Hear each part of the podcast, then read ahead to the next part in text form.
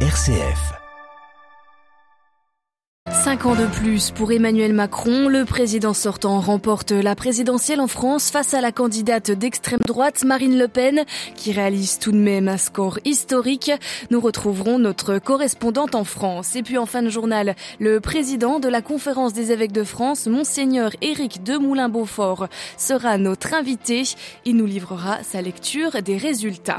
Dans ce journal également, retour sur la messe de la divine miséricorde célébrée hier par le pape François le pape François qui reçoit aujourd'hui la communauté sri-lankaise d'Italie, trois ans après les attentats de Pâques au Sri Lanka qui avaient fait 200 morts. Nouvelle tension à l'esplanade des mosquées à Jérusalem. Israël ne touchera pas au statu quo sur les lieux saints, répète le chef de la diplomatie israélienne. Radio Vatican, le journal, Marine Henriot. Bonjour, avant de consacrer la deuxième partie de ce journal aux résultats de la présidentielle en France, remportée par Emmanuel Macron, nous prenons tout de suite la direction du Vatican. Hier, pour la première fois, le pape François a célébré dans la basilique Saint-Pierre la messe de la divine miséricorde. Un rendez-vous institué par Jean-Paul II, c'était en avril 2000. Au cours de son homélie, le pape François est revenu sur les trois manières dont la miséricorde de Dieu agit en nous. Claire Riobé. La miséricorde divine apporte la joie, suscite en nous le pardon et nous pousse à consoler ceux qui sont dans la peine. C'est ce que révèle Jésus ressuscité lorsqu'il apparaît aux disciples et notamment à saint Thomas. Le Christ vient à ce moment précis offrir aux douces sa miséricorde alors qu'ils sont abattus par un sentiment d'échec, celui d'avoir abandonné leur maître au jour de son arrestation.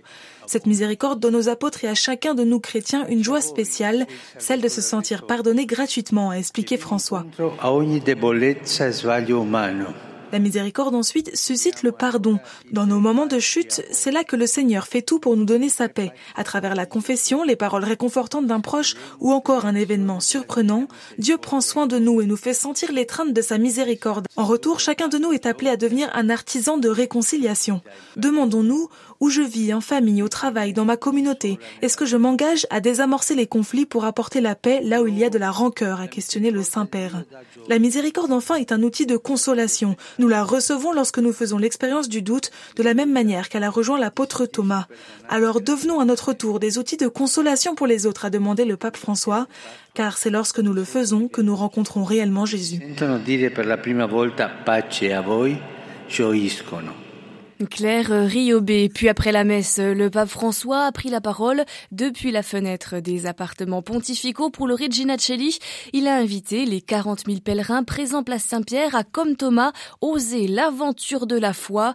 François a également renouvelé son appel pour une trêve durant la Pâque orthodoxe en Ukraine et a appelé pour la paix au Cameroun, ravagé depuis maintenant cinq ans par un conflit entre les séparatistes anglophones et le pouvoir central. Le Sri Lanka est à l'honneur ce lundi au Vatican. L'archevêque de Colombo, le cardinal Malcolm Ranjit, célèbre ce matin une messe à 10 heures dans la basilique Saint-Pierre en mémoire des victimes des attentats terroristes qui avaient fait plus de 200 morts à Pâques il y a trois ans. Le pape François, qui devrait participer à cette messe, recevra ensuite la communauté sri-lankaise d'Italie.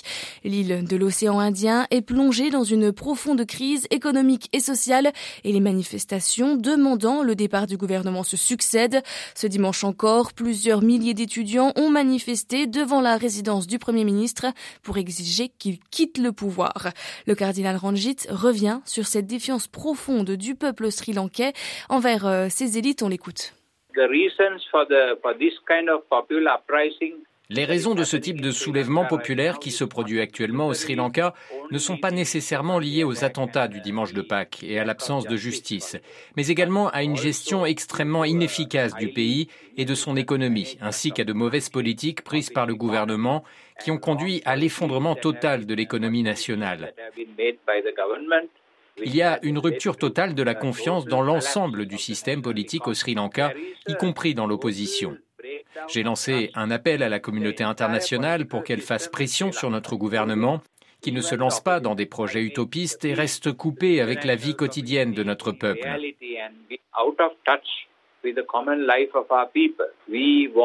Nous voulons que la communauté internationale insiste pour que, avant d'accorder une quelconque aide au Sri Lanka, le gouvernement se rende compte qu'il doit changer la façon dont les choses ont été faites. Voilà le cardinal Ranjit, interrogé par euh, Linda Bordoni de la rédaction anglophone de Radio Vatican. C'est une première. Les chefs de la diplomatie et de la défense américaine se sont rendus hier à Kiev. Ils ont rencontré le président ukrainien Volodymyr Zelensky, qui espère obtenir des États-Unis plus de livraisons d'armes. Sur le front, les appels à la trêve pour la PAC orientale n'ont pas été entendus. Les combats continuent, notamment dans la zone industrielle de Mariupol, où se sont retranchés les derniers soldats ukrainiens de la ville.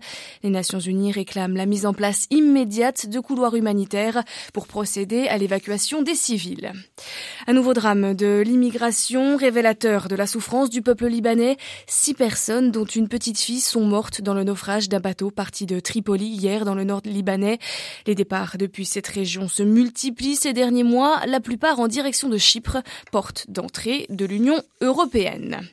Israël dit vouloir préserver le statu quo des lieux saints à Jérusalem. Affirmation hier du chef de la diplomatie israélienne Yair Lapid. Un statu quo selon lequel les musulmans peuvent prier sur l'esplanade des mosquées mais pas les fidèles des autres religions. Une situation critiquée par les colons et par les juifs radicaux. À Jérusalem, Valérie Ferron. Ces déclarations de Yair Lapid sont intervenues après une vague de condamnation des attaques israéliennes contre l'esplanade des mosquées et les fidèles palestiniens, notamment de la part de la Jordanie, qui a la custodie des lieux saints musulmans et chrétiens de Jérusalem, et de pays arabes signataires des accords d'Abraham, dont les Émirats arabes unis et le Maroc. Ces États, de même que la direction palestinienne, ont lancé de vives mises en garde à Israël contre un changement du statu quo historique sur l'esplanade des mosquées, tout en assurant respecter statu quo, les gouvernements israéliens successifs poussent depuis 20 ans à une division spatiale et temporelle de ce haut lieu saint de l'islam pour permettre aux fidèles juifs d'y prier. La menace est d'autant plus grave pour les Palestiniens qu'Israël a déjà créé un précédent à Hébron, au caveau des patriarches, où la moitié de la mosquée d'Abraham a été transformée en synagogue après le massacre de 29 fidèles musulmans par un colon israélien en 1994. La direction palestinienne, la De même que les églises de Terre Sainte, ont par ailleurs condamné les violences contre les fidèles chrétiens lors de la Pâque orthodoxe et ont dénoncé les graves restrictions imposées par Israël à la liberté de culte et à l'accès des fidèles à la basilique du Saint-Sépulcre. Jérusalem, Valérie Ferron, Radio Vatican. Au moins 110 personnes mortes dans l'explosion d'une raffinerie clandestine dans le sud du Nigeria.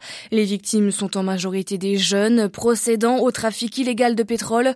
Ce genre d'accident est commun dans la région où les exportations ou les exploitations illégales d'hydrocarbures sont nombreuses, le président nigérian Muhammadu Buhari parle d'une catastrophe nationale. Le président français Emmanuel Macron a été reconduit hier soir à la tête du pays avec plus de 58% des votes.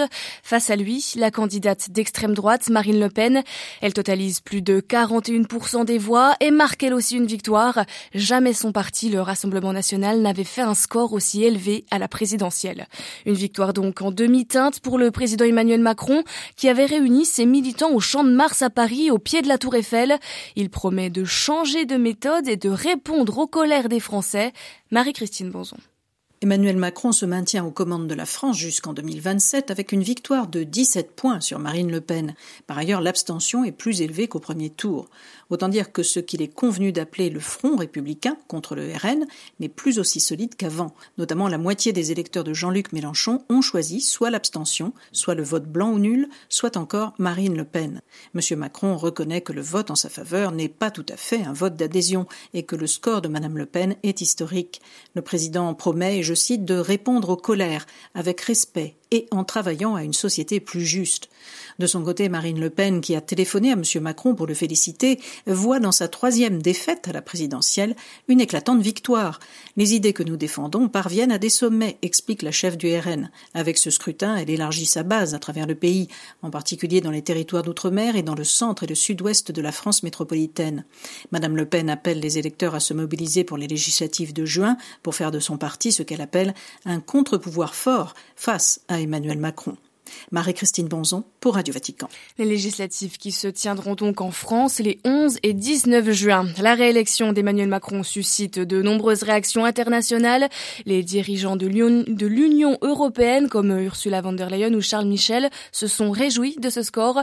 Félicitations également à Emmanuel Macron de la part des dirigeants des pays voisins, mais également de l'Ukraine, du Canada ou des États-Unis. Intéressons-nous maintenant à la réaction de l'Église de France. Les évêques avaient appelé les à voter en conscience, à la lumière de l'Évangile et de la doctrine sociale de l'Église. Un appel qui ne, prenait pas position ni pour l'un ni pour l'autre candidat. Tout au long de la campagne, les évêques ont tenu un discours prudent. Ce matin, le président de la CEF est notre invité, Monseigneur Éric de Moulin-Beaufort, nous donne sa lecture des résultats et revient également sur euh, le vote des catholiques. On l'écoute. Les Français ont fait un choix sans doute de raison. On le voit dans le, les reports de voix qui, se sont opérés. La, une majorité de Français euh, n'a pas voulu euh, entrer dans l'aventure qu'aurait représenté l'élection de Madame Le Pen et, a sans doute refusé un certain nombre de, mesures qu'elle qu prévoyait. Euh, maintenant, cette élection, elle, manifeste de plus en plus euh, une sorte de rupture en France euh, qui, est géographique, mais qui est peut-être aussi entre entre ceux d'en haut et ceux d'en bas, disons. Et ça, c'est inquiétant sur euh, quant à l'avenir de notre pays. Alors précisément, euh, ceux d'en bas, monseigneur, euh, l'attention aux plus vulnérables, on sait que c'est déjà de toute façon un, un point d'ancrage de l'Église, mais aussi de, du pontificat de François. En France, on compte aujourd'hui 9,3 millions de pauvres. Pour un pays dit riche, c'est quand même un résultat impressionnant. Il me semble qu'on aperçoit, les, on voit aujourd'hui les, les limites du modèle de développement qui a été celui qui, a, qui, nous a accompagnés depuis la Deuxième Guerre mondiale. On le voit en termes de répartition des richesses, on le voit en termes de, crise écologique, on, le voit euh, en termes de, crise sociale et de, de rupture euh, dans, dans, notre, dans notre pays. Et de toute évidence, nous touchons les, les, termes d'un système, mais nous peinons à en imaginer un autre. Si l'on regarde maintenant un autre aspect important qui tient, euh, euh, qui tient à cœur à l'Église, c'est les deux extrémités de la vie, aussi bien la vie à naître euh, que la fin de vie. Et on sait que sur ce point, vous risquez d'être en opposition avec le programme du président réélu. Il me semble que c'est la, croix et en même temps la gloire de l'Église dans, les temps qui viennent, hein, de porter haut et fort l'idée que la, vie humaine est belle, elle est forte, elle mérite d'être vécue et que, la, et que même la souffrance euh, en fait partie. Alors dans un monde hyper technicisé comme, euh, comme le nôtre, la, tentation de, de, résoudre toutes les, difficultés et toutes les épreuves de la vie par des moyens, par des moyens techniques est grande. Euh, ça ajoute à ça une sorte de, conspiration plus ou moins consciente avec le marché possible. Euh, il y a un marché de la fin de vie comme il y a un marché de la, de la PMA ou de la GPA. C'est notre rôle de défendre la, la signification profonde de l'acte d'engendrement et la signification profonde de la vie humaine vécue jusqu'au jusqu bout et dans laquelle nous avons à nous, à nous entraider. Et c'est là qu'il y a certainement des progrès à faire. Euh, si on doit prendre le vote des catholiques, euh, on sait qu'il est largement partagé entre une partie des électeurs du côté de Marine Le Pen, l'autre partie euh, d'Emmanuel Macron. Quel est votre sentiment à ce propos? Bon, Il serait intéressant de voir de plus près ce qu'on appelle le vote des catholiques. Maintenant, on ne sait jamais très bien qui, répond à la question euh, je suis catholique et, je vote, donc euh, comment, je vote? Mais les catholiques participent à, la vie de la, nation tout, entière et à l'évolution de, la nation tout entière. Regardez aussi du côté des autres religions, on parle toujours du vote des catholiques. C'est intéressant de regarder celui des autres, euh, des, autres religions et des gens sans religion en essayant d'analyser ça plus, précisément. Mais la rupture entre les de France, disons, elle est, notable. Et surtout, ce qui est sensible, c'est le besoin d'un projet, projet collectif et la difficulté de trouver un projet collectif qui a l'air de, qui, réussisse à rassembler véritablement en transcendant euh, les classes sociales, les appartenances religieuses, euh, etc., etc. Et c'est là que le politique aujourd'hui se trouve euh, à, à Kia. Hmm, voilà, interrogé par euh, Jean-Charles Puzolu, Monseigneur Éric de Moulin-Beaufort, archevêque de Reims et président de la Conférence des évêques de France. Une interview à retrouver en version intégrale sur notre site internet. Je vous rappelle l'adresse www.vaticannews.va.